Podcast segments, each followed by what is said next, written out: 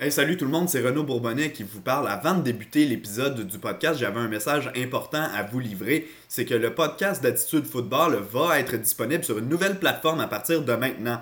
Vous saviez déjà que vous pouviez le retrouver sur notre site web attitudefootball.com, sur Apple Podcasts, Spotify et Google Podcasts, mais le podcast est maintenant disponible également sur le site web du 91.9 Sport, donc la station sportive euh, montréalaise qui a ouvert une section podcast sur son site web et qui a décidé ben, de nous inviter à en, faire partie. Donc vous pouvez maintenant aller sur le site web du 91.9 Sport, aller dans la section podcast et vous allez retrouver le podcast d'Attitude Football. Donc je vous remercie de nous écouter chaque semaine. Si vous êtes capable de le faire, allez nous donner 5 étoiles sur la plateforme que vous utilisez. Ça nous aide à avoir une bonne cote auprès euh, des yeux et de l'algorithme, donc d'avoir plus de personnes qui nous écoutent et donc plus de personnes qui participent. Et vous savez, plus on est fou, plus on rit.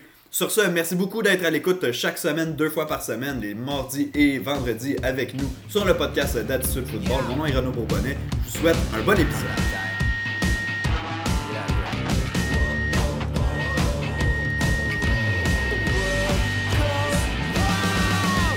Salut tout le monde, bienvenue au podcast d'Attitude Football. Renaud Bourbonnais avec vous, comme d'habitude, pour enregistrer ce podcast. Avant de commencer, j'ai un message pour vous. Euh, mercredi, soit demain, mais mercredi à 20h, live sur la page Facebook d'Attitude Football, il y, aura, euh, il y aura une séance, enfin un bilan de mi-saison qu'on va faire pour la NFL. Donc maintenant que toutes les équipes ont joué au moins huit matchs cette saison dans la NFL, ben, on est prêt à finalement euh, faire euh, un euh, bilan. Donc, on va parler de nos choix pour les joueurs de l'année dans les différents honneurs individuels, nos surprises, nos déceptions. On va parler de tout ça. Évidemment, Adam va être là. Il va y avoir probablement d'autres invités qui vont se joindre à nous également lors de, lors de l'événement. Donc, soyez là demain, 20h, mercredi, en fait, 20h sur la page Facebook d'Attitude Football. Ça devrait durer à peu près une heure, là, tout ça. Ben, sans plus tarder, on va tomber euh, dans le feu de l'action avec euh, le résumé euh, des matchs du week-end. Bon, je vais dire bonjour à Adam. Comment ça va, Adam? Ben, Renaud, comme d'habitude, ça va super bien. Ben, je suis très content de pouvoir te parler. On n'était pas là vendredi dernier. On a eu un petit problème technique qui nous a empêché d'enregistrer le podcast, mais c'est pas grave. On est de retour aujourd'hui avec le résumé de cette folle semaine d'action dans la NBA, pas dans la NBA, dans la NFL.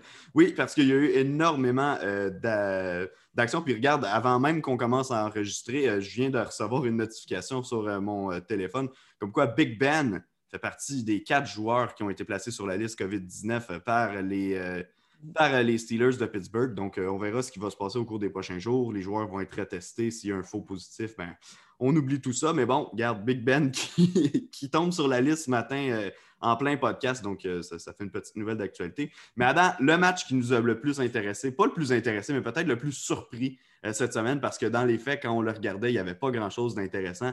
Les Saints de la Nouvelle-Orléans, euh, qui sont allés planter les Buccaneers de Tampa Bay chez eux. 38-3, la marque finale. C'est la deuxième fois que les Saints battent les Buccaneers cette année, donc ils balaient la série. Blue Breeze qui a le dessus sur Tom Brady, les Saints qui reprennent les devants dans euh, cette, euh, dans cette division-là, la division sud de la NFC. Et tu sais quoi? Je suis un peu content qu'on n'ait pas fait de podcast vendredi parce que moi, j'allais prédire une victoire des Buccaneers dans ce match-là. Ah oui, certainement. Je pense que tout le monde croyait que les Buccaneers allaient l'emporter.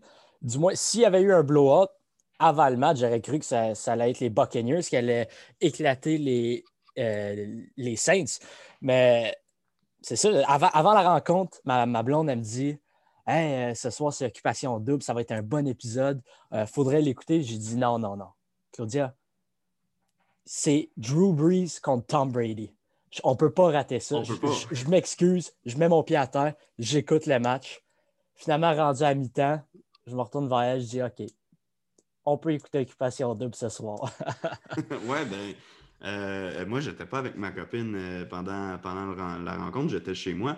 Euh, mais quand même, c'est le même genre de scénario là, où justement on dit à tout le monde de préparer rien, il n'y aura rien à, faire ce soir autre que de regarder le match, possiblement le match de l'année. Drew Brees contre Tom Brady, c'est un match qui est encerclé sur le calendrier depuis, depuis qu'on a reçu l'horaire de la saison régulière dans la NFL. Puis ça a été vraiment, mais vraiment un match décevant. Il n'y a rien qui fonctionnait pour les Buccaneers de Tampa Bay. Tom Brady a eu l'air a eu l'air nul dans ce match-là. En fait, c'est probablement un de ses pires matchs en carrière. Pour la marge de points, qui est de 35 points, dans vertu de la, marque finale de 38-3, C'est la pire marge de points par laquelle Tom Brady a perdu au cours de toute sa carrière. La bonne nouvelle pour lui, c'est que quand il subit ce genre de défaite-là dans une saison, normalement, ben, il remonte la pente et va gagner le Super Bowl. Donc, on verra qu'est-ce que ça va donner euh, cette année pour euh, Tom Brady. Mais sinon, écoute, il n'y a pas beaucoup d'analyses à faire dans ce match-là au final parce que euh, le match s'est terminé tellement rapidement. il y avait quelques petits storylines à suivre, notamment les retours au jeu de Michael Thomas, qui a, eu été le meilleur receveur des, des Saints, dans le fond, avec cinq réceptions pour 51 verges, sans connaître un match extrêmement spectaculaire, et d'Antonio Brown avec les Buccaneers de Tampa Bay, qui lui a capté trois ballons. Euh, pour 31 verges. Donc, rien de spectaculaire à ce niveau-là. Au final, on n'a juste pas eu le rendez-vous auquel on, attendait, on s'attendait. Non, mais pour une fois, depuis le début de la saison, on mentionne, les Saints n'ont jamais gagné de façon convaincante. Le dimanche, c'était assez convaincant, merci. Contre une euh, bonne équipe en plus. Oui, contre une bonne équipe. Euh, la défense, finalement, ça avait l'air de la défense qu'on croyait que ça allait être au début de la saison. Avant la saison, une défense de calibre du Super Bowl. Il était capable de mettre de la pression sur Tom Brady. On le sait, c'est la manière de battre Tom Brady. Donc, euh, il était capable de mettre de la pression. en fait, à l'attaque pour les Buccaneers, ils ont juste essayé cinq jeux au sol, dont un qui était, juste de mettre un genou à terre. c'est du jamais vu. C'est la défense des, Saints à elle laissait le Byron Leftwich, le coordinateur à l'attaque des Buccaneers, bouche bée. Il ne savait plus quoi lancer, il ne savait plus comment attaquer cette défensive-là. Honnêtement, c'était vraiment un statement game pour les Saints, particulièrement défensivement. Euh, c'est les Saints, oui, on parle du bras de Drew Brees, mais à chaque semaine, sont capables de marquer des points. Mm-hmm. Vraiment, avec cette victoire-là, ça, ça, vient brouiller les cartes. Au début, on pensait, c'est sûr, les Buccaneers vont remporter la division. Depuis quelques semaines, on se dit ça finalement, les Saints rentrent encore, retournent dans la conversation de peut-être se rendre au Super Bowl, représenter la NFC au Super Bowl. Ben, complètement. Ils reviennent justement dans ces équipes favorites de, la NFC, là où ils étaient avant le début de la saison, où tout le monde les voyait même comme favoris pour remporter euh, le Super Bowl. Tu parlais du fait qu'on a eu seulement trois jeux au sol. En fait, c'est quatre, c'est parce qu'il y a eu un jeu négatif là-dedans, mais on a récolté un total là, de de 8 verges au sol pour les Buccaneers. C'est le plus bas total accumulé par une équipe lors d'une rencontre cette saison dans la NFL. Donc, on peut dire vraiment absolument, absolument rien ne fonctionnait.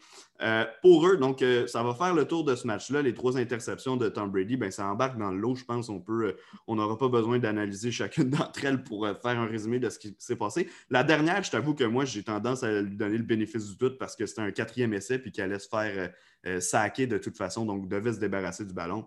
Mais bon, écoute, ça n'a pas été un grand match. On va en rester là pour Tom Brady. On enchaîne avec les matchs qui se sont disputés ce week-end. D'abord, les Texans de Houston qui ont remporté une deuxième rencontre cette saison. Ça n'a pas été facile face aux Jaguars de Jacksonville. Moi, ce qui a retenu mon attention dans ce match-là, par exemple, ce n'est pas les Texans, c'est le corps arrière des Jaguars, Jake Luton, qui a son premier départ dans la NFL, a réussi une performance de 26 en 38, 304 verges, a lancé un touché, a été également victime d'une interception. Je ne sais pas si tu as vu sa passe en début de match, la bombe sur le deuxième jeu de sa carrière, mais c'était vraiment, euh, vraiment spectaculaire. Qu'est-ce que tu as retenu de ce match-là? Entre les Texans et les Jaguars? Ben, encore une fois, les Jaguars, on pense tout le temps que c'est peut-être. Bon, on sait que c'est plus la paix équipe, on sait que c'est les Jets maintenant, mais c'est l'une des pires équipes. Puis ils nous surprennent quand même, malgré leur défaite. Perdre par deux points face aux Texans, oui, ce n'est pas une bonne saison euh, à date pour les Texans, mais c'est quand même impressionnant. Tu affrontes un Deshaun Watson, euh, il y a un Will Fuller qui a de faire des gros jeux. Donc, euh, chapeau aux Jaguars pour garder ça aussi près. Jake Lattin, comme tu l'as mentionné, il a, été confiant dès le début, lancer la bombe à DJ Shark. on le mentionne, je pense, à chaque semaine, mais le, groupe de receveurs, puis le, ben, porteur de ballon aussi, James Robinson des, des Jaguars, c'est pas un mauvais groupe. On a des bons receveurs. On dirait plein de receveurs numéro 2. Similaire aux Texans. Je pense pas que Will Fuller, c'est un receveur numéro 1, mais aux Texans, battre juste les Jaguars par deux points, encore une fois, inquiétant. Tu n'as pas ton, choix de première ronde, ni ton choix de deuxième ronde cette année. Tu as une fiche de 2 et 6. Les Texans, ça augure, vrai, ça augure pas bien depuis le début de la saison. Puis en plus, maintenant, tu perds un David Johnson qui est l'un des aspects les plus positifs dans ton attaque. Euh, honnêtement, les Texans, malgré la victoire, c'est une défaite morale. Ben, ben oui, c'est ça que je me dis aussi. Compte tenu du fait des attentes compte tenu des attentes qu'on avait envers eux en début de saison particulièrement, euh, à ce point-ci de l'année, je ne sais pas, parce que là, à 2-6, on peut vraiment oublier les, euh, éliminatoires. Euh, sauf que oui, on s'attendait à plus de cette équipe-là, particulièrement quand elle affronte des équipes comme les Jaguars de Jacksonville. On ne pouvait pas s'attendre à, ce que ce soit une victoire seulement par deux, deux petits points qu'on a eu à, à l'arracher. Puis Deshaun Watson n'a pas très bien paru dans la rencontre. Il a fait quelques beaux jeux. Euh, Will Fuller l'a extrêmement aidé, mais ça n'a pas été son meilleur match. Je ne suis pas inquiet pour lui à long terme, on s'entend, parce que c'est un talent assez particulier de Sean Watson euh, au niveau de la NFL. Je ne suis pas inquiet pour lui individuellement. Je suis un peu plus inquiet pour lui au sein des Texans parce que, justement, il y a tellement un mauvais entourage autour de lui euh, à, long terme. Parce que, oui, il y a quelques bons joueurs en attaque, Will Fuller, Brandon Cooks, euh, on les a nommés, le Randall Cobb qui est là euh, cette année. Euh, ce pas des mauvais joueurs. C'est juste qu'à long terme, cette équipe-là ne pourra pas continuer d'amener du talent parce que tu l'as dit, justement, premièrement, on n'a pas eu des choix l'an dernier, mais on n'a pas non plus de premier choix ni de deuxième choix l'an prochain. Donc, ça vient faire extrêmement mal à cette équipe-là. Pour les Jaguars, ben, on peut être content de, notre performance dans les circonstances. Jake Lawton, qui, oui, a bien paru. Moi, je voulais te poser la question, étant donné qu'on a vu quelques quelques performances chancelantes de Gardner Minshew dans les dernières semaines. Euh, on sait que présentement, il est ennuyé avec, euh, avec un, des ennuis au pouce. Est-ce que tu penses que Lawton peut venir jouer les troubles fêtes, peut-être venir s'emparer du poste de carrière partant à long terme? Bah, à, long terme, certainement pas. Je pense qu'après euh, après la saison, les Jaguars vont aller chercher un corps arrière à travers le repêchage, que ce soit Trevor Lawrence, euh, Justin Fields ou même Trey Lance. Un de ces trois-là, je pense, va terminer, euh, va finir avec les Jaguars euh, parce que je ne pense pas que Gardner Minshew, c'est la solution à long terme non plus. si Jake Lattin il, il, est le carrière partant la semaine prochaine face aux Packers, je pense que ça va être plus difficile. Puis ensuite, c'est les Steelers. Pour moi, oui, tu as été une, une belle performance, entre guillemets, face aux Texans, mais il faut se rappeler que tu as affronté la défensive des Texans qui est loin d'être l'une des défensives élites dans la NFL cette année. Oui, ben exactement. Écoute, on ne passera pas plus de temps sur le match euh, Texan-Jaguar. On va enchaîner euh, immédiatement avec euh, les Giants de New York qui ont vaincu l'équipe de Washington. Pour Daniel Jones, la statistique, quelqu'un me l'a envoyé ce matin.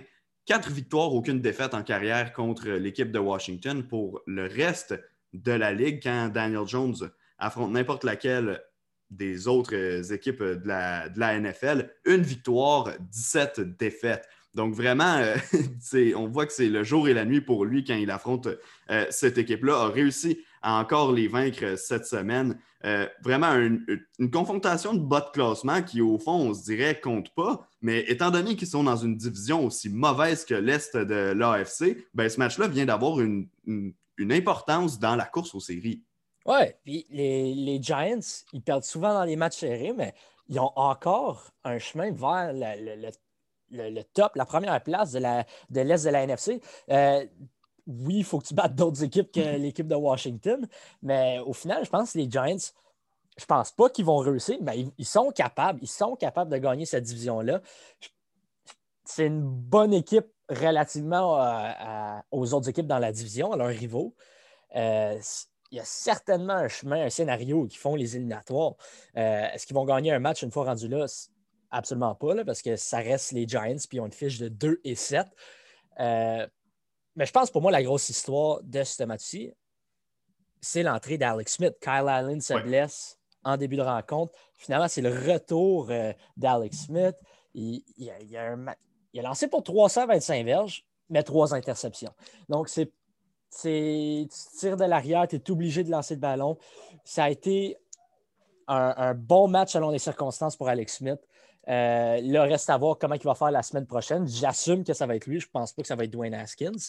Euh, mais la semaine prochaine, tu affrontes les Lions. Est-ce que Alex Smith est capable, maintenant qu'il a les premières répétitions avec l'équipe, est-ce qu'il va être capable de mener Washington à une troisième victoire cette année?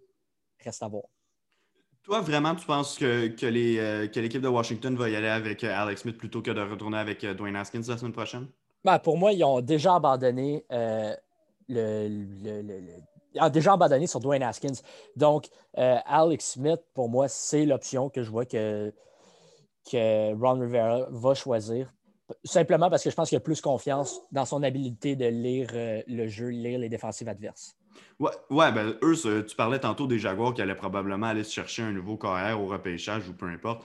Euh, je pense qu'on peut mettre aussi euh, l'équipe de Washington dans cette catégorie-là parce que, comme tu dis, euh, Dwayne Haskins, même si je pense qu'il va peut-être éventuellement, d'ici la fin de la saison, voir un peu de terrain, au niveau de la confiance à long terme, c'est sûr et certain qu'eux ont abandonné ce projet-là. Ils ne sont plus du tout intéressés par lui. Puis même qu'on l'a senti certaines, certaines fois dans, les commentaires de, Ron Rivera qui, qui semblait pas vraiment enclin à vouloir continuer avec lui. C'est pas lui qui, est allé le chercher au repêchage non plus. Lui est arrivé après, donc c'est pas nécessairement son homme.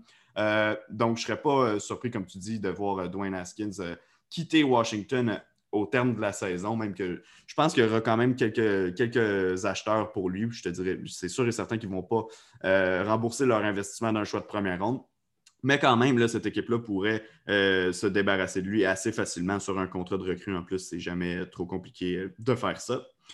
J'enchaîne avec la prochaine rencontre, les Ravens de Baltimore, qui ont eu de la difficulté en première demi face aux Colts de Baltimore, l'emportent finalement 24-10, mais à la mi-temps, c'était 10 à 7 pour les Colts. Rien n'allait pour Lamar Jackson, incapable de courir au sol, incapable de, produire par la voie des airs également. Ça semblait vraiment être un désastre comme performance euh, à Indianapolis pour les Ravens, mais finalement, en deuxième demi, le talent est ressorti, puis la meilleure équipe l'a tout simplement emporté.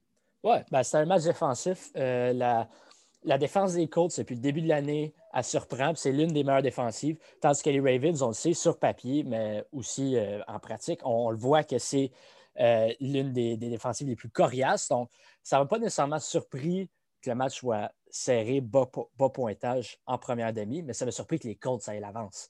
Euh, c'est. mais qu'est-ce qui me retient? À quoi j'arrête pas de penser en passant à ce match-là? C'est. C'est la tentative de plaquer de Philip Rivers, si on peut l'appeler de même. il, y a, un fumble, il ramasse le ballon, il court. Philip Rivers essaye d'aller faire le plaquer. Finalement, un face plant, il tombe à terre. Et après ça, il fait juste lever ses bras d'une façon de, désespérément pour essayer d'arrêter euh, le joueur défensif qui finalement fait juste sauter par-dessus Philip Rivers pour aller marquer un toucher. Euh, c'était hilarant. Euh, c'est, un de mes jeux préférés de l'année, juste en termes de comédie. mais si on parle de Lamar Jackson, je pense que les, les partisans des Ravens commencent à se poser des sérieuses questions. Oui beaucoup, beaucoup de fois, il semble euh, rater une cible qui est ouverte, que ce soit euh, dans, la zone, dans la zone courte ou dans les zones profondes. Il semble avoir beaucoup de misère. Et depuis quelques semaines, on dirait que les défensives adverses sont capables de contrôler, euh, limiter les dommages au sol des jambes de, Lamar Jackson. Donc, c'est quelque chose à surveiller. La semaine prochaine, il affronte les Patriotes qui sont bons pour éliminer l'option préférée d'une attaque adverse, peut-être pas cette année, mais historiquement. Donc, si Lamar Jackson est capable de retrouver euh, pas nécessairement son niveau de performance de l'année dernière, mais un certain, une certaine confiance. Donc là, je pense que les performances des Ravens vont s'améliorer, puis on va voir un peu les Ravens à, ce que, à, quoi on s'attendait avant la saison. Oui, ben exactement. Puis ça fait trois matchs consécutifs chez les Ravens où je te dis, Lamar Jackson, depuis le début de l'année, on a en raison de se poser des questions, mais depuis trois, matchs, la victoire contre les Eagles, qui, tu te souviens, sur le dernier jeu, les Eagles ont raté une transformation de deux points pour égaler la marque. On emporte finalement chez les Ravens 30 à 28. La semaine dernière, défaite face aux Steelers. Bon, celle-là, on affrontait vraiment une bonne équipe, donc euh, on peut peut-être l'excuser, mais il y avait quand même, on avait vu des problèmes euh, dans l'attaque des Ravens. Et là, cette fois-ci, la performance face aux Colts. Euh, tu mentionnes qu'ils affrontent les Patriots la semaine suivante la semaine prochaine, mais en fait, ensuite, tu as aussi les Titans, les Steelers, euh, back, euh, back, si tu veux, le coup sur coup, ils vont affronter ces deux équipes-là. Donc, c'est encore deux matchs qui, qui, vont être difficiles pour Baltimore. Il ne faudrait pas échapper le gâteau à ce moment-ci de la saison. C'est vraiment le temps de se ressaisir. Lamar Jackson, comme tu dis, ne semble pas avoir l'étoile aussi brillante qu'il l'avait l'an dernier. C'est normal d'un certain côté parce que c'était difficile de faire mieux que, ce qu'il a fait lors de sa saison MVP. mais en même temps, là, on, dirait qu'on retombe un peu plus vers le Lamar Jackson euh, de la première saison. Euh, un peu mieux quand même parce qu'au niveau de la passe, c'était vraiment difficile cette année-là. Euh, mais quand même, on, semble retomber un peu plus vers ce Lamar Jackson-là que le Lamar Jackson MVP qu'on a vu l'an dernier. J'enchaîne avec le prochain match, les Vikings, les Vikings, je dis en français, du Minnesota qui affrontait les Lions de Détroit. que eux, j'appelle normalement les Lions en français, donc pardonnez-moi ces deux lapsus. Victoire des Vikings, Dalvin Cook, encore une fois, spectaculaire. En fait, euh, possiblement son meilleur match en carrière avec 200, 252 verges totales d'attaque. Euh, a également inscrit deux touchés. Euh, depuis qu'il est revenu au jeu, parce qu'il y avait eu quelques blessures en début de saison, on voit le Dalvin Cook qu'on voyait l'an dernier, celui qui permet aux euh, Vikings d'avoir du succès. Et la preuve que ça fonctionne, c'est qu'on voit un Kirk Cousins, justement, pas faire des matchs spectaculaires, mais bien paraître, contrairement à ce qu'on voyait en début de saison alors que c'était désastreux. Cette fois-ci, n'a pas lancé d'interception, a lancé trois passes de toucher.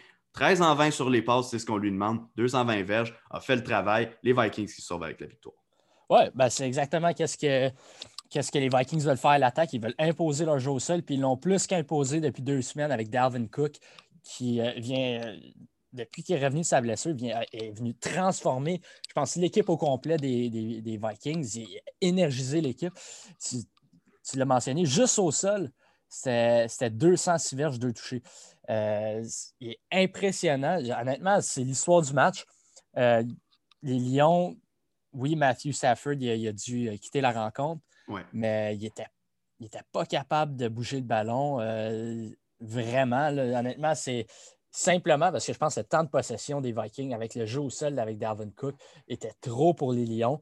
Euh, si Dalvin Cook est capable de performer comme ça euh, semaine après semaine, je ne pense pas qu'il va rester, euh, courir pour 200 verges à chaque semaine, mais s'il court pour 100 verges ou plus, les Vikings ont une sérieuse option sur la victoire rendue là et c'est la seule manière de gagner pour eux parce qu'honnêtement, c'est pas c'est pas en lançant Air It Out avec Kirk Cousins euh, tout au long de la rencontre que les Vikings vont l'emporter. C'est avec bel et le jeu au sol. Non, exact. Et puis, tu as mentionné le fait que Matthew Stafford, euh, même avant de quitter la rencontre, c'était pas fameux son jeu. Il faut mentionner aussi qu'il n'a pas pu s'entraîner de la semaine parce qu'il avait été en, contact étroit avec quelqu'un qui avait testé à la COVID, donc avait été euh, avait dû s'isoler chez lui, puis il a su juste le matin même, a eu la confirmation qui pouvaient participer à, la rencontre. Donc, euh, écoute, ça n'excuse pas nécessairement la performance, mais ça peut l'expliquer euh, en partie. Bref, ce qui compte, c'est que les Vikings ont remporté ce match-là, sont maintenant avec une fiche de 3-5. Euh, je pense qu'il est trop peu, trop tard pour eux pour exécuter une remontée spectaculaire au classement. mais quand même, c'est le fun de voir que cette équipe-là, finalement, n'a pas complètement échappé le gâteau comme on aurait pu le croire plus tôt cette année. il y avait des rumeurs comme quoi Mike Zimmer pourrait perdre son emploi, ce qui était pas nécessairement justifié, en fait, pas du tout justifié quand c'était vraiment les morceaux qui manquaient en attaque, puis Kirk Cousins qui jouait euh, très mal pour euh, les Vikings. Je ne sais pas si tu as un dernier commentaire que tu veux passer sur le match avant qu'on enchaîne. Non, mais sur ton point de Mike Zimmer, c'était imbécile de, suggérer qu'il allait perdre son emploi. Ouais.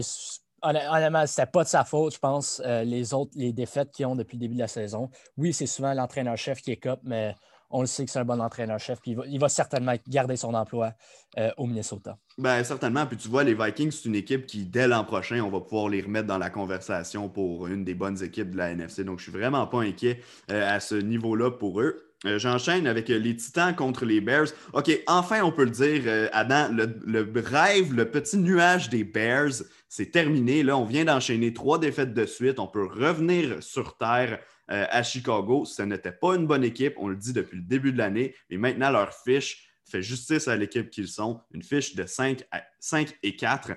Du côté des Titans, on a, ben, on, a remporté ce match-là, évidemment. On faisait face à la grosse défense des Bears. Ça n'a pas été facile. 158 verges de passes seulement pour Ryan Tannehill, qui n'a même pas complété 50% de ses passes. Puis on a même limité les dégâts de Derrick Henry au sol, qui a été limité à 68 verges. Puis tu vois, sur les 158 verges de Ryan Tannehill, il y en a 101 qui sont à A.J. Brown. Euh, donc, ça a été, euh, ça a été un match, euh, ben, pas un match offensif, ça, on peut le garantir. Du côté des Bears, Nick Foles a connu, OK, une belle performance statistique de 36 en 52 pour 335 verges et deux touchés, mais il y avait énormément de calories vides là-dedans. On voulait remonter la pente en fin de match. On a essayé des longues passes, on a réussi des euh, longues passes. Euh, mais au final, enfin, on peut exposer les Bears à ce qu'ils sont vraiment, c'est-à-dire une équipe très ordinaire. Ouais, je pense qu'il y a beaucoup de choses que tu as dit là-dedans. Premièrement, tu regardes les statistiques à l'attaque euh, des, Titans. Tu penses que quand tu limites Derrick Henry à 68 verges au sol, tu dois, si tu n'as rien vu d'autre, tu dois imaginer que l'équipe adverse l'a emporté. Mais finalement, les, Titans, ben, ça a commencé avec le toucher de Desmond King, qui était à son premier match euh, avec les, les Titans depuis son échange. Euh, mais ils ont dominé, ils ont dominé de A à Z. Oui, euh, il y a eu 17 points qui ont accordé, mais ça, c'est tous, les 17 points ont été scorés au quatrième quart pour les Bears. finalement, à l'attaque, il n'y avait rien besoin vraiment de faire, les Titans, pour euh, remporter cette rencontre-là, qui est, étrange considérant comment ils ont joué cette année. Cette année, les Titans, c'était plutôt leur défensive qui était la faiblesse et l'attaque qui, qui, mettait l'équipe au complet sur son dos. Finalement, ça a été l'inverse dans ce match-ci. Euh, les deux équipes ont eu de la misère à courir le ballon. Euh, les deux défensives, vraiment au sol, ont super bien joué. les Bears, ils perdent David Montgomery pour une commotion cérébrale. Reste à voir s'il va jouer la semaine prochaine, mais Là, c'est finalement un, receveur devenu porteur de ballon en Corderell Patterson qui va devenir le porteur de ballon numéro un pour les Bears. Les Bears, leur défense peut gagner des matchs, mais ils ne peuvent pas tout faire le travail. Nick Foles, doit Nick Foles et le reste de l'attaque doivent être capables de remporter des matchs. Puis on l'a vu, même s'il a lancé pour 335 verges, tu l'as mentionné, c'est des calories vides. Nick Foles ni Nick Foles ni Mitch Trubisky est capable de mener euh, les Bears en éliminatoire. Donc, pour moi, au moins gagner un match en éliminatoire. Parce que c'est encore possible. Peut-être qu'ils gagnent trois autres rencontres et les Bears se qualifient. Ah, ils, peuvent faire leur place en série encore. je veux dire, les victoires qu'ils ont accumulées en début de saison, elles sont en banque là, pour eux.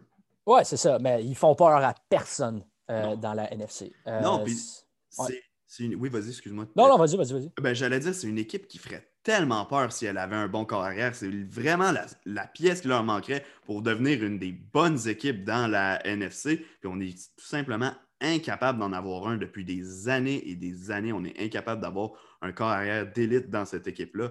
Euh, tu vois, quand on parle, je vais, vraiment passer dans une autre sphère, là, mais on parle souvent d'un gars comme Matt Ryan qui pourrait quitter euh, Atlanta à la fin de la saison. Tu vois, une destination comme Chicago, ce serait parfait pour lui, ce serait parfait pour les Bears également. Ah oui, ben ça lui donnerait une option au Super Bowl. Il serait bien entouré avec des receveurs comme Allen Robinson, Anthony Miller. Euh, c'est une situation parfaite pour un, Matt Ryan. Le reste, à voir s'il va quitter Atlanta, mais si c'est bel et bien le cas, si j'étais lui, je m'alignerais pour euh, euh, le Windy City. Oui, ben, il y a des gens qui proposent aussi San Francisco, mais ce serait un débat pour, pour une, autre, une autre journée. prochain match, les Chiefs, les chefs de Kansas City qui l'emporte 33 à 31 contre les surprenants euh, Panthers qui, pour vrai, ont bien joué euh, dans ce match-là pour euh, tenter d'y aller coup sur coup avec Patrick Mahomes. Dee Bridgewater qui a été impressionnant dans le match. Deux touchés par la passe, un au sol, 310 verges total par la passe, 36 en 49. Je veux dire, Teddy Bridgewater fait vraiment du bon travail sans faire trop de bruit depuis le début de la saison. Mais ce match-là, évidemment, ben, ça a été l'affaire des Chiefs. Patrick Mahomes qui, a encore une fois, lancé quatre passes de toucher et qui, très silencieusement parce qu'on dirait qu'on assume qu'il va être bon à chaque année, mais se réinvite dans la conversation du MVP pour la saison. Oui, ben, si on regarde juste les statistiques, on, on voit qu'encore. Que... Non, c'est ça. Puis aussi en l'observant, il, Patrick Mahomes, on le sait, c'est peut-être le meilleur talent euh, à la position de carrière qu'on a vu, euh, ben, peut-être jamais. il est incroyable. Mm-hmm. Mais oui, les, Panthers étaient dans le coup tout le long de la rencontre. En fait, ils menaient euh, à la mi-temps. Teddy Bridgewater dans l'attaque à Joe Brady avec Matt Rule comme entraîneur-chef. Ils font du bon boulot. Euh, ils ont des bons receveurs, oui. Robbie Anderson, encore une fois, 9 réceptions, 63 verges. Mais là, cette fois-ci, c'était Curtis Samuel, 9 réceptions, 105 verges et un touché. Curtis Samuel, qui est un rôle un rôle similaire à celui de Christian McCaffrey en termes qu'il peut jouer comme porteur de ballon, il peut jouer comme receveur, mais à, l'opposé de, Christian McCaffrey, McCaffrey peut-être plus confortable comme porteur et Samuel comme receveur, mais on implique des joueurs de façon, euh, façon originale, créative dans l'attaque de Joe Brady. On, le voit le potentiel. Oui, ils ont une fiche de, de 3 victoires et 6 défaites, mais il, va y avoir des meilleurs jours en, Caroline, puis c'est évident. c'est vraiment une belle culture qui se construit là-bas. Je pense qu'on l'a mentionné quelques fois sur le podcast déjà, mm-hmm. mais j'adore ce que Matt Rule fait en Caroline présentement. Euh, ben, oui, Complètement, tu as, raison, j'approuve ton point, puis je veux qu'on y aille avec Christian McCaffrey parce qu'il était de retour au jeu dans ce match-là, a été fidèle à ses habitudes spectaculaires, 69 verges euh, au sol et 82 euh, par la voie des airs, ajouté un touché au sol, un autre par la passe. C'était bien de voir Christian McCaffrey de retour. La mauvaise nouvelle, c'est qu'on le perd encore pour quelques temps. Ouais, c'est ça. Une blessure à l'épaule. On ne sait pas encore exactement c'est quoi la durée de l'étendue de sa blessure, mais il pourrait rater peut-être une à trois semaines. Il pourrait être disponible dans le, match la semaine prochaine, mais je crois que c'est un cas assez douteux. Euh, je ne pense pas qu'il va jouer, mais reste à voir qu'est-ce que l'équipe médicale des Panthers va choisir.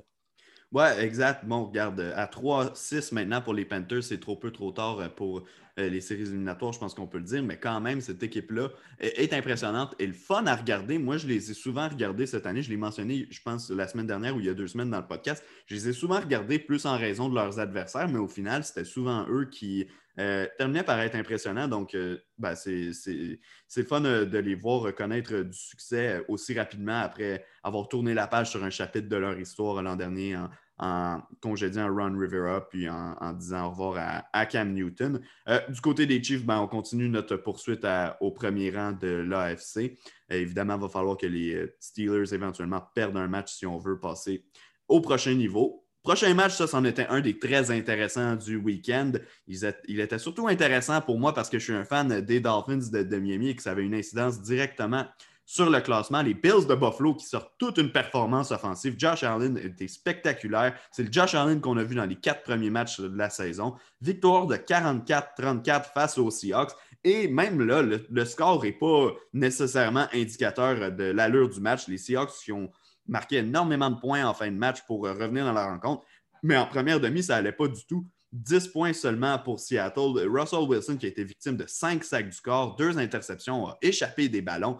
Vraiment, rien n'allait pour lui. Puis je pense qu'on a compris du côté des Bills que même si on crée des revirements, les Seahawks vont marquer des points. Donc, il faut profiter justement de ces revirements-là. C'est la seule recette pour battre l'attaque des Seahawks.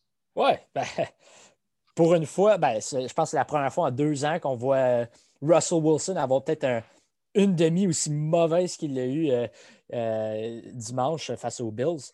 C'est c'est les Bills qui sont sortis. Les, Seahawks étaient incapables d'arrêter Josh Allen euh, par la voie aérienne. En fait, après le match, euh, Pete Carroll a mentionné qu'il s'attendait à ce que les, les, Bills courent le ballon, euh, dominent au sol.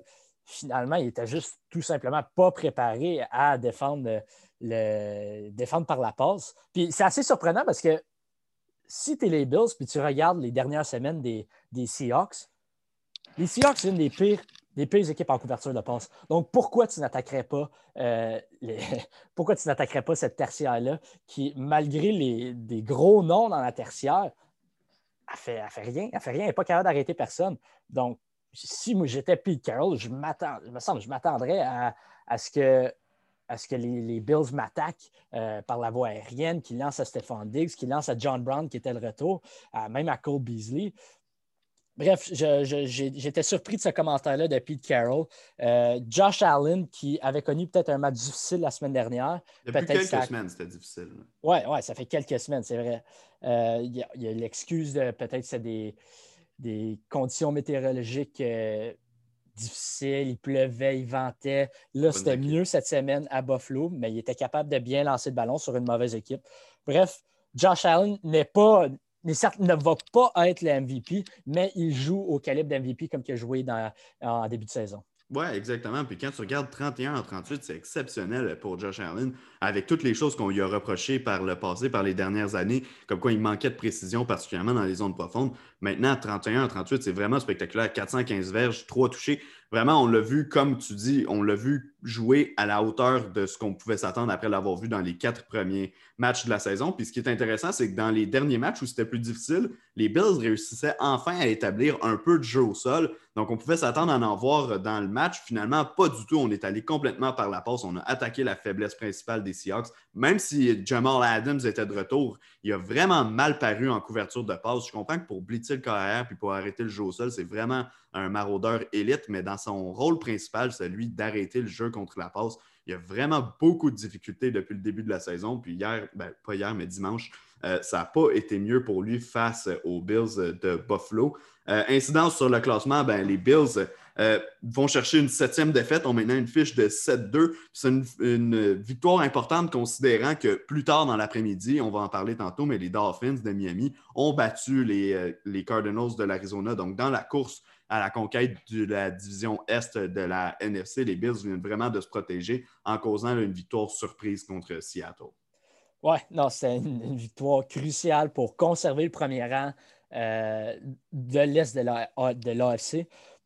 Miami, Miami, honnêtement, on va, on va en parler tantôt, mais ils poussent vraiment, vraiment les Bills dans le cul. Euh, les Bills ne peuvent pas se permettre d'échapper des matchs. Puis quand tu viens voler un match que peut-être avant le match, on ne s'attend pas à ce que tu le remportes, c'est important euh, à long terme pour se qualifier pour les, pour les éliminatoires, pour gagner sa division. C'est un match crucial pour les Bills. Et même pour les Seahawks, cette défaite-là peut venir les hanter en fin de saison. On sait que les Cardinals, malgré leur défaite face aux Dolphins cette semaine, c'est une bonne équipe. On sait que les Rams, peut-être, sont coup-ci, coup-ça, ils ont des hauts et des bas, mais ça se peut quand même qu'ils remportent la division. C'est pas gagné pour les Seahawks non plus, puis certainement pas après cette défaite-ci.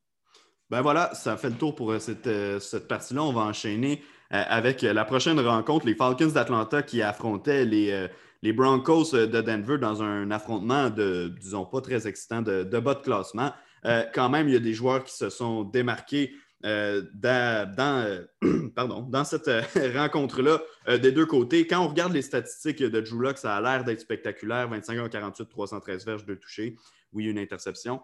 Euh, mais il faut noter que dans ce match-là, Denver a marqué 21 points au quatrième quart. Donc, 21 de ses 27 points au quatrième quart. Dans le fond, on n'était pas du tout dans le match. On est allé chercher des calories vides en fin de, en fin de rencontre. Ouais, les Falcons ont pris une avance assez rapidement. Le nom qui, qui ressort du stat c'est Olamide Zacchaeus. Je ne voulais pas le prononcer. Pour de vrai, je l'ai vu puis je me suis dit, je ne me, me, prêterai pas à l'exercice. ah, je, je, pense que je suis allé assez confiant puis ça a bien sorti. Je, je, suis fier de moi. Non, mais c'était une menace dans la zone profonde, ça apparaît statistiquement 4 réceptions, 103 verges et un touché, donc 25,8 verges par réception. Euh, et ça n'a pas été le seul. Euh, Julio Jones a eu 54 verges. Hayden Hurst, finalement, a connu quand même un bon match avec 62 verges.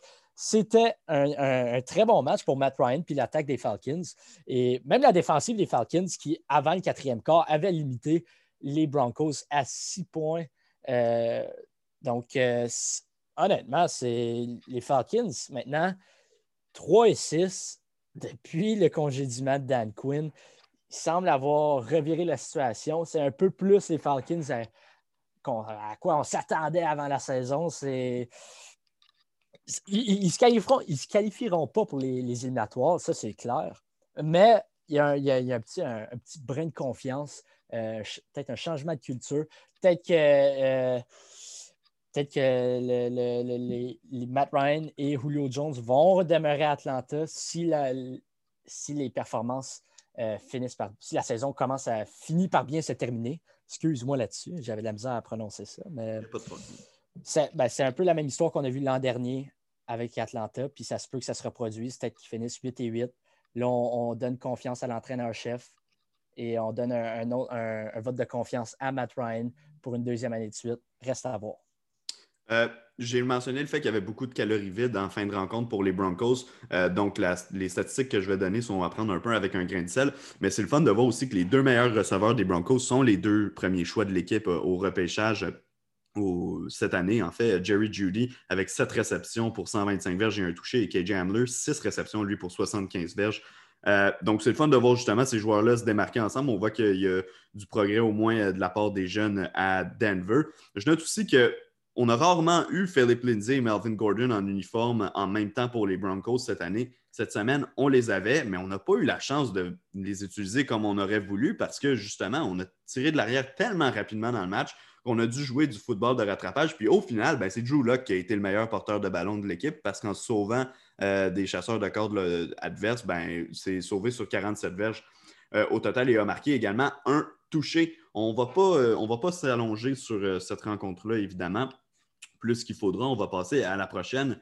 Les Raiders de Las Vegas étaient en visite à Los Angeles pour affronter les Chargers. Victoire des Raiders par la marque de 31-26. Les, les, Chargers sont officiellement abonnés à trouver des moyens de perdre en fin de rencontre. Ça fait plusieurs fois que ça arrive cette année. Finalement, Justin Herbert, maintenant, euh, n'a qu'une seule victoire depuis qu'il est au poste de corps, a jamais mal paru dans un match, même a bien paru, très bien paru dans chacune de ses rencontres, mais on est tout simplement incapable de fermer les livres. Oui, ben, les Falcons, je pense qu'ils ont, ont, envoyé leur malédiction à Los Angeles. C'est rendu les Chargers qui l'ont. Ils perdent des matchs. Euh, même en fin de rencontre, j'écoute le, le match avec mon père. Mon père, il dit Ah, un touché, là, je dis, oh, je ne suis pas sûr, je pense que ça a tombé incomplète. Finalement, c'était bel et bien ça. C'était deux gros jeux défensifs de Isaiah Johnson, back-à-back, un pour empêcher Mike Williams de faire le toucher et l'autre pour euh, le, le, deuxième allié rapproché. Il faut que je retrouve son nom, là, mais ah, Parham, Parham qui, avait, la victoire euh, dans ses mains. Finalement, Isaiah Johnson a réussi à faire le gros jeu les, Raiders, avec cette victoire-là, c'est une victoire cruciale, puis c'est certainement pour se qualifier pour les éliminatoires, c'est très important. Maintenant, en battant une équipe comme les Chargers, euh, qui est une bonne équipe malgré leur fiche, ça leur donne une bonne option pour peut-être cette septième ou sixième place en éliminatoire. Euh, c'est rare, c'est bizarre à croire ça, mais les Raiders avaient de la misère à courir le ballon depuis le début de la saison. Finalement, euh, Devante Booker et Josh, Jacobs ont eu un bon match, peut-être pas euh, extraordinaire, mais 68 verges, un touché pour Booker, 65 verges et un touché pour Josh Jacobs. Un, bon match. Quant à Derek Carr, statistiquement, encore une fois, c'était pas impressionnant. 13 en 23, 165 verges, deux touchés. Mais les passes qu'il a complétées, il y avait des passes difficiles là-dedans. Oui. Euh, honnêtement, j'ai été impressionné malgré les statistiques. Euh, overall, je pense que c'est un bon match pour les Raiders. Oui, il y en a eu une, notamment en pleine dérobade à Hunter Renfro, une longue passe. Il était en pleine course, courait à pleine vitesse, puis ça a été vraiment une belle passe de, Derek Carr, effectivement, euh, qui n'a pas connu un grand match, comme tu dis, mais qui au final est allé chercher la victoire. As-tu remarqué qui était le meneur pour les verges au sol chez les Chargers dans le match? Hey, Callan Ballage, l'ancien des Dolphins. L'ancien des Dolphins qui, euh, est passé euh, entre les Jets et les euh, Dolphins à peu près huit fois dans la saison morte parce que son, dossier de, santé n'était pas valide. D'un passé au balotage, on a transigé, tous les moyens ont été bons. Finalement, les Jets l'ont libéré quelques, temps après avoir, en avoir fait l'acquisition. Ben, regarde, un bon match pour lui finalement. Lui, il avait été sorti à coup de pied dans le derrière de Miami parce que les partisans le détestaient particulièrement. Euh, les Chargers, c'est l'adversaire de la semaine prochaine des Dolphins. Donc, moi, c'est sûr que je vais avoir un œil particulier sur ce match-là parce que ben, les Dolphins, c'est mon équipe préférée, mais les Chargers, c'est une équipe que j'aime beaucoup regarder depuis le début de l'année. Il y a évidemment le storyline entre Justin Herbert et euh, Tua Tagovailoa, cinquième choix euh, au total, Tua au dernier repêchage. Euh, le choix suivant, c'était Justin Herbert avec euh, les Chargers. Donc, évidemment une confrontation là, mais surtout, c'est un match très important pour les Dolphins. Donc, j'espère que la malédiction des Chargers euh, va être là pour au moins une semaine de plus. On enchaîne avec mon match préféré de la semaine, Adam, la victoire des Dolphins de Miami par la marque de 34-31 face aux Cardinals de l'Arizona. Un, match-up de rêve entre Tua Tagovailoa et Kyler Murray. Écoute, pour Tua, si ça avait été euh, douteux lors de sa première performance face aux Rams, ça a été beaucoup plus convaincant cette semaine. 20 en 28, 248 verges, 2 touchés. Ajouter 35 verges au sol, mais c'est pas beaucoup 35 verges, mais dans les circonstances où il est allé les chercher, c'était assez spectaculaire. Je ne sais pas si tu as vu sa course où il a fait une belle feinte devant Buddha Baker qui, qui est complètement tombé au sol avant d'aller chercher un premier essai. Vraiment belle victoire des Dolphins. On passe à une fiche de 5-3. C'est dommage que les Bills aient, causé un upset contre les Seahawks cette semaine parce qu'on aurait vraiment eu euh, quelque chose d'intéressant à, surveiller dans l'Est de l'AFC. Mais quand même, cette équipe-là prouve des choses. Brian Flores doit absolument être considéré pour le titre d'entraîneur de l'année. Je sais qu'en ce moment, c'est difficile de ne pas le donner à Mike Tomlin des Steelers, qui a toujours une fiche parfaite, mais le nom de Brian Flores doit être évoqué dans la conversation. Ah, certainement. Euh, Brian Flores, défensivement, il fait un, boulot extraordinaire. Euh, c'est maintenant quatre victoires d'affilée pour les Dolphins mm-hmm. qui viennent, qui entrent dans la conversation pour remporter la division de l'Est de l'AFC. Et maintenant, toi contre Kyler, je pense que je pourrais regarder ça pour la prochaine décennie. Honnêtement, toi, euh, le début de match était peut-être douteux quand tu as vu qu'il a lancé, euh, il a essayé de se débarrasser du ballon, puis finalement, il a presque lancé une interception euh, euh, aux Cardinals. Mais finalement, plus que le match progressait, mieux que toi paraissait. vers la fin de la rencontre, honnêtement, la manière qu'il qui faisait des dérobates de corps, qui courait avec le ballon à l'occasion, mais aussi qui était capable de lancer sur la course il ressemblait, je dis pas que ça va être Russell Wilson, mais il ressemblait à Russell Wilson. On voyait des petits flashs. Et j'ai été très, honnêtement, j'ai été impressionné par cette performance. Euh, les Dolphins, c'est une équipe qui peut, qui, peut certainement remporter la division. Honnêtement, c'est une bonne équipe. Puis c'est rare que je dise ça. Je pense que je n'ai jamais dit ça de ma vie, mais les Dolphins est une bonne équipe en 2020. Oui, ben exact. Puis écoute, la défensive, tu as mentionné le fait elle n'a pas de joueurs vedettes nécessairement. Ce n'est pas une défensive plein de joueurs de vedettes comme on peut l'avoir, par exemple, chez les Steelers ou chez les Ravens, mais c'est des gars qui font le travail. Emmanuel Ogba, sorti de nulle part, avait jamais réussi plus que 5,5 sacs en une saison. En a déjà 7 cette année. Lui, il a causé un échappé dans le match qui finalement a été retourné pour un touché par Shaq Lawson. Donc, vraiment, la défensive qui vient aider toi. Tu parles de l'interception, euh, la presque interception de toi en début de match. Moi, honnêtement, je n'ai pas été tant inquiété que ça parce que ce n'était pas une décision stupide. Je veux dire, le gars essayait de se débarrasser du ballon parce qu'il voyait qu'il n'y avait pas d'option. Puis ça donne qu'il y avait un gars sur les lignes de côté qui a, réussi un jeu spectaculaire qui finalement a été annulé. Mais euh, je veux dire, on ne peut pas non plus douter de la décision qui était de simplement se débarrasser du ballon au lieu de, prendre un sac du corps là-dessus. Donc, je pense que ça aurait été plus une malchance euh, que d'autres choses. Une autre chose qu'il faut noter du côté de Miami, puis qui est tout à l'honneur de toi, c'est que le jeu au sol est anémique depuis le début de l'année. Avant la, avant la rencontre, c'était le 28e dans la NFL au grand complet. Cette semaine, on était sans, nos principaux euh, porteurs de ballon, Miles Gaskin et, euh, et euh, Matt Breda, qui, qui manquait à l'appel en raison de blessures. Donc, euh, c'est Salvin Ahmed qui, euh, qui, a été le principal porteur des Dolphins. Je t'avoue que j'étais quand même soulagé que ce ne soit pas Jordan Howard parce qu'à le voir depuis le début de l'année, euh, avec des briques dans son sac à dos qui court très lentement, j'aurais eu peur que ce soit lui tout au long de la rencontre. Jordan Howard, qui est quand même utile, proche de la, de la ligne des buts, a inscrit d'ailleurs un touché cette semaine. Pour noter aussi que Preston Williams a quitté la rencontre blessé. Euh, à un pied. On commence à avoir des nouvelles tranquillement. On n'a pas une euh, date officielle à savoir combien de temps. On n'a pas de, un timeline officiel à savoir combien de temps il va rater euh, Preston Williams, mais quand même, c'est une grosse perte pour l'équipe si lui doit, doit s'absenter à, long terme, évidemment. Mais regarde, dans l'Est de l'AFC maintenant, les Dolphins sont à 5-3. C'est deux victoires de moins que les Bills de Buffalo, mais il y a un affrontement qui reste entre les deux équipes euh, au dernier match de la saison. Donc, c'est pas impossible toujours de voir les Dolphins remonter la pente. Surtout que quand tu regardes les adversaires des prochaines semaines, tu vois Chargers, Broncos, Jets, Bengals, Chiefs. OK, ça c'est difficile. Patriots, Raiders, Bills. Sans dire que c'est des matchs où les Dolphins sont favoris ou qui vont tous remporter, c'est tous des matchs à portée de main de Miami. Oui, et si je le compare au calendrier des, des Bills qui affrontent également les Steelers et les 49ers, je pense que Miami ont définitivement une fin de saison plus facile. Euh, pour eux, c'est certainement plus facile. Puis s'ils réussissent à battre les Bills en, fin, de, saison, c'est peut-être le match crucial qui va donner le, victorieux, l'équipe qui va remporter le match va certainement, selon moi, c'est là que ça va se décider. C'est cette équipe-là qui va euh, remporter la division.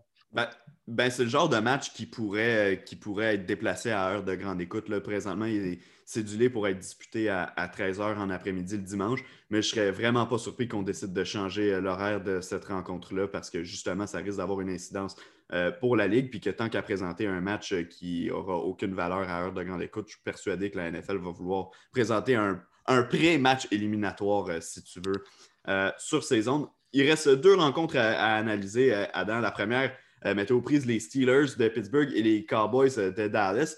Euh, un, meilleur match que ce que certains auraient pu s'attendre, du moins, un meilleur match que ce à quoi moi je, m'attendais. ça n'a pas été facile pour les Steelers. Il faut dire que les Cowboys ont été aidés par leurs unités spéciales. Je ne sais pas si tu as vu la réplique du Miracle in Musical City que les Titans avaient réussi au début des années 2000. Les Cowboys ont répliqué un peu ce jeu-là. on va souligner quand même que cette fois-ci, la passe n'allait pas vers l'avant. mais, mais quand même, écoute, match, match que les, les Steelers ont remporté conservent donc leur fiche parfaite à 8-0. On arrive donc à la marque de mi-saison sans avoir connu euh, la défaite, sauf que ça n'a pas été élégant de la part des Steelers. Non, euh, certainement pas. Il y, a, un point du match, en fin de première demi, Big Ben, on a l'impression qu'il vient de se casser les deux genoux. Finalement, il revient dans la rencontre pour remporter le match. C'est Big Ben, il est tough. Il est tough. Mais là, il s'en va sur, la liste de la COVID, tu l'as mentionné. Euh, mais c'est un, corps arrière solide. honnêtement, il m'impressionne en termes de, persévérance, en termes de sa durabilité. C'est un bon corps arrière. Sinon, euh, tu regardes comment c'était difficile. Tu as laissé Garrett Gilbert lancer pour 243 verges, une pause de toucher et une interception euh, plus tard en deuxième demi. Mais premièrement, Garrett Gilbert est meilleur, certainement meilleur, certainement meilleur que Ben DiNucci. Oui, ça, il n'y a aucun aussi, Et aussi Andy Dalton. Pour moi, ben, c'est. Tu crois? Je pense pour moi, Gary Gilbert, qui vient de remporter le, poste de partant parce que Andy Dalton, dans le, match ennemi que, dans lequel il a joué, m'a rien démontré que lui était la solution pour les Cowboys. Gary Gilbert semble avoir une certaine confiance euh, vers lui. Il est plus. Honnêtement, il, attaque les zones profondes.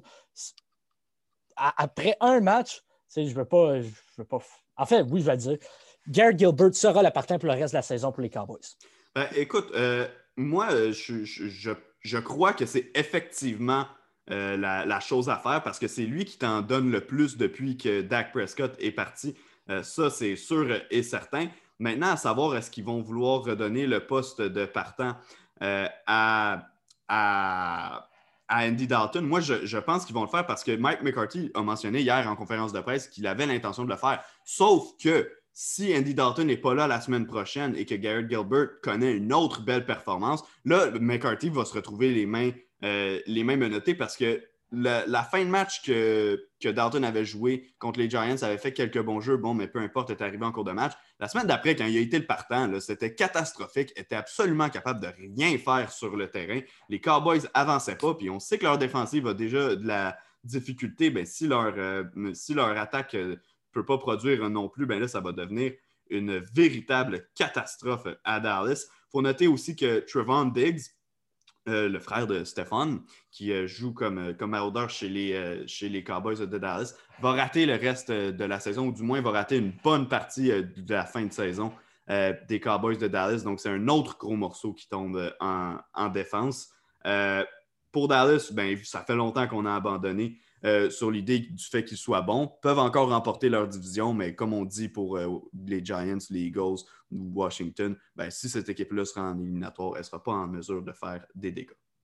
Non, non, non. Les, les Cowboys, je pense qu'il n'y a pas grand-chose à dire à part qu'ils sont mauvais, mais qui ont encore une chance de, se qualifier pour les éliminatoires. Mais si je parle des, de Pittsburgh, c'est un peu inquiétant leur attaque. Oui, ils tiraient de l'arrière, mais particulièrement leur jeu au sol. James Conner, je suis vraiment pas vendu. 9, portées pour 22 verges. À chaque semaine, c'est jamais rien d'impressionnant au sol. C'est, vraiment inquiétant, euh, je pense, pour les, Steelers. Oui, tu as l'option que par la passe, euh, ça peut éclater à tout moment avec Juju Smith-Schuster, Chase Claypool et Deontay Johnson. Euh, mais si tu as besoin de ton jeu au sol, si l'équipe adverse est capable de limiter les dommages par la voie aérienne, je pense pas que tu es capable de produire avec, euh, avec euh, James Carner, puis pas Ben Isnell Jr. non plus. Et il euh, faut garder un œil vraiment sur la condition de Big Ben. J'ai mentionné qu'il était tough plus tôt, mais si ses genoux commencent vraiment à, faire mal, s'il il devient blessé, s'il a la COVID, ça, peut faire mal aux, Steelers. Puis, honnêtement, ils ne gagneront pas, ils ne resteront pas invaincus. Ça, pour moi, je pense que c'est assez clair. Il y a eu beaucoup de matchs que c'était serré, des matchs comme celui-ci qui sont supposés de, disposer assez facilement des Cowboys, puis que finalement, c'est un match qui ont dû revenir de l'arrière. Je ne suis pas nécessairement confiant euh, pour la fiche parfaite, mais pour gagner la division, ça, c'est certainement encore en jeu, et pour la conférence aussi. Ouais, ben, je regarde leur calendrier, puis il y a un, autre affrontement évidemment contre les Ravens de Baltimore. Et il y a également un match contre les Bills de Buffalo qu'on peut identifier comme des matchs peut-être difficiles pour euh, des Steelers. Surtout si Big Ben, tu as mentionné les problèmes au genou, mais lui euh, a dit a mentionné euh, plus tôt cette semaine, en fait hier, que oui, ses genoux lui faisaient très mal présentement. Donc, j'ai hâte de voir comment la condition de Big Ben va tenir jusqu'à la fin de l'année parce que si Mason Rudolph euh, doit jouer pour les Steelers de Pittsburgh pour plus que trois passes comme il l'a fait euh, cette semaine, euh, là, on va commencer à avoir de vraies difficultés. Tu as mentionné les difficultés au jeu au sol. Ben, Ce n'est pas juste les porteurs de ballon. La ligne à l'attaque qui fait du vraiment bon travail en protection de passe a beaucoup de difficultés à pousser vers l'avant lors des jeux de course. Donc, moi, c'est quelque chose que je vais surveiller. Je ne je serais vraiment pas surpris de voir les Steelers tenter de s'améliorer euh, à ce niveau-là au prochain repêchage ou sur le marché euh, des joueurs autonomes. Mais s'il y a quelque chose justement qu'on peut euh, regarder du côté de Pittsburgh, c'est ça. Il y a eu quelques décisions douteuses aussi dans le match de la part du groupe d'entraîneurs, notamment à un moment, on a décidé d'y aller en quatrième essai, puis plutôt que d'y aller par la passe qui fonctionnait bien, on a décidé d'y aller avec notre Joe qui était complètement anémique, puis ça a donné le résultat qu'on pouvait s'attendre, c'est-à-dire que ça a échoué Adam, dernier match, il implique ton équipe, les Patriots de la Nouvelle-Angleterre, qui ont dû te donner des soirs froides pendant une bonne partie de la rencontre face aux Jets de New York hier. Finalement, Cam Newton, qui a bien performé, a, remonté le terrain en fin de match, complété une belle passe à quelques secondes seulement. On a pris un temps d'arrêt. Nick Folk qui scelle l'issue du match avec un placement de 51 verges. Qu'est-ce que tu as pensé de ton équipe? J'espérais tellement tellement qu'on ne soit pas l'équipe qui donne la première victoire aux Jets. Ah, j'ai prié. J'étais comme, je sais que c'est juste les Jets, mais j'espère qu'on gagne. Puis c'est triste à dire, c'est là qu'on est rendu avec les Patriots. Mais c'est un match serré avec les Jets, je ne peux pas croire. Joe Flacco a lancé pour trois touchés. oui, il a lancé pour une interception, mais il était capable de lancer la balle profonde à, à Brashard Perryman, fois après fois, coup après coup. C'était honnêtement, c'était offensivement et défensivement. J'avais, j'avais la tête dans le cul, man. J'en, revenais pas. Mais au final, au final, les Patriotes l'ont emporté. C'était du bon euh, clock management, comme on dit en anglais dans les deux dernières minutes. On a été capable. J'étais surpris qu'on, qu'il décide d'aller pour la faux filade de course, le troisième, troisième essai 1, considérant que le temps, il ne restait plus beaucoup de temps au cadran. Finalement, c'était la bonne décision. Jacoby Myers a connu un énorme match avec 12 réceptions, 169 verges. On dirait que Cam Newton n'avait des yeux que pour Jacoby. Euh, et finalement, Nick Folt a été capable de, botter le placement victorieux face à son ancienne équipe.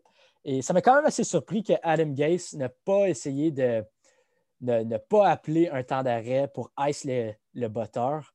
Euh, pour laisser le botteur penser. C'est une tactique qu'on voit souvent dans la NFL. Finalement, Adam Gase, encore une fois, une décision surprenante. C'est peut-être pour ça qu'on n'arrête pas de dire que c'est le pire entraîneur de la NFL. Bref, euh, les Patriots se sont, ont vraiment volé la victoire cette semaine.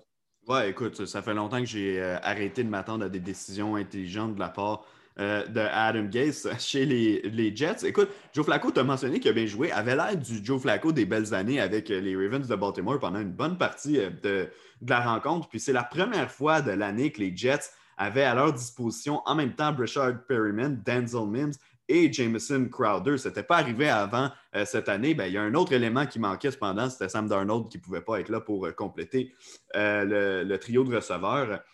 après la rencontre, Cam Newton s'est adressé aux médias on lui a demandé euh, comment ça se fait qu'après quelques performances difficiles, parce que ça n'avait pas été beau au cours des dernières semaines, euh, qu'est-ce qui fait en sorte qu'il a pu euh, rebondir? Et lui a assuré que ce n'était pas parce qu'il était parce qu'il affrontait les Jets, mais bien parce qu'il était tout simplement tanné d'être mauvais.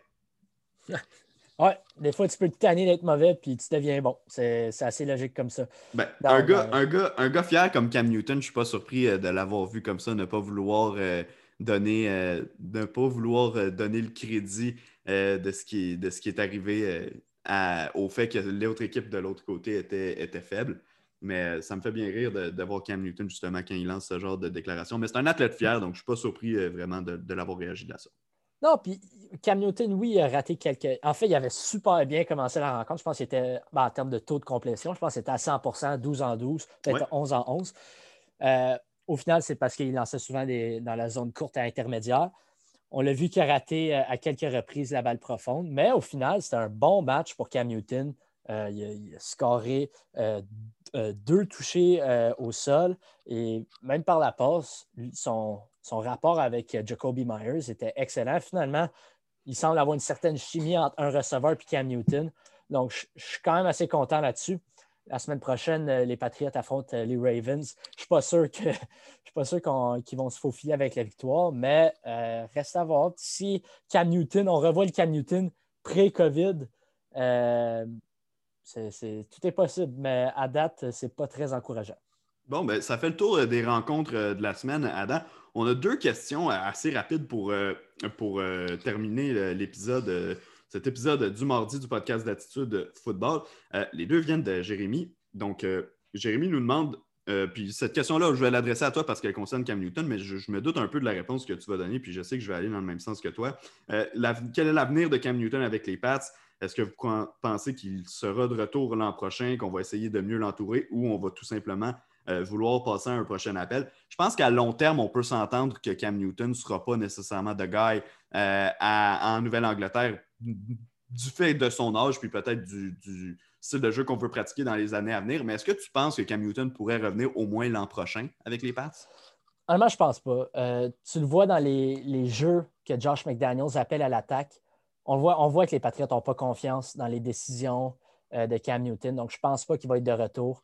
Euh, oui, il peut livrer des certaines bonnes belles performances, mais les Patriots, selon moi, vont y aller probablement via le, repêchage, mais peut-être aussi via le marché euh, euh, des joueurs autonomes ou des transactions. Mais selon moi, c'est la dernière année, la première et la dernière année de Cam Newton en Nouvelle-Angleterre. Super. Et deuxième question que Jérémy nous a envoyée. Euh, il nous demande des questions sur Quinnen Williams des Jets, qui était troisième choix au total euh, au repêchage 2019 euh, euh, de la NFL, un plaqueur défensif, qui a connu une saison assez difficile l'an dernier à sa saison recrue. C'était assez décevant. Il nous demande comment il, comment il se porte cette année. Est-ce qu'il est digne de son rang de sélection? Écoute, digne de son rang de sélection, je pense qu'il va falloir attendre un peu avant de pouvoir évaluer lui et les autres joueurs qui ont été sélectionnés.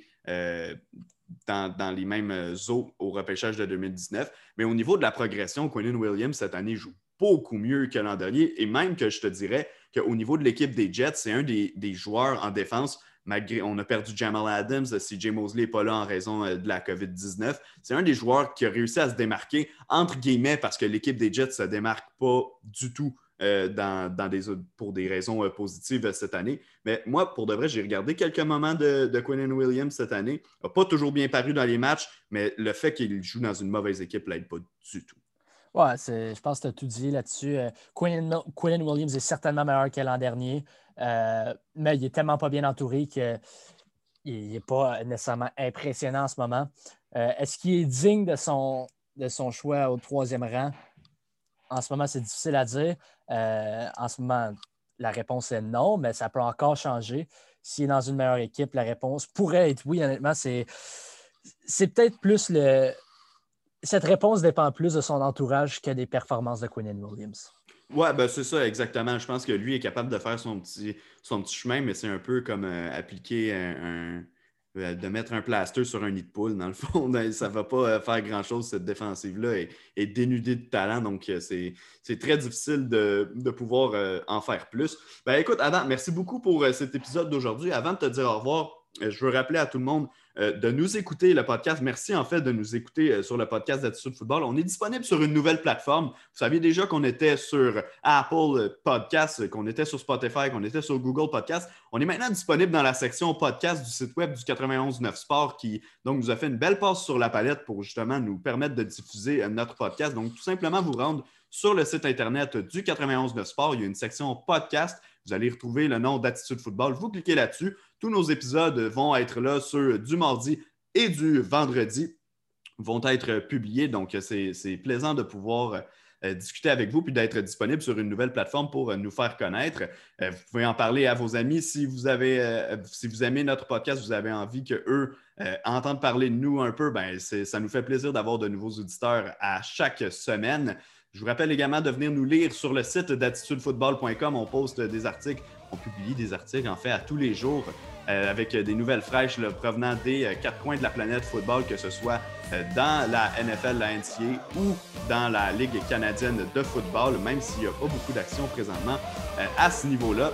Dans la LCF, ben quand même, on a quelques nouvelles qui arrivent. Justement, hier, j'en ai publié une sur, sur, notre site canadien. Adam, merci beaucoup d'avoir été là. Je rappelle à tout le monde de nous écouter demain à 20h live sur Facebook, sur la page de Tissu Football pour notre bilan de mi-saison. Merci beaucoup, Adam. Ah, merci à toi. Et on se retrouve demain.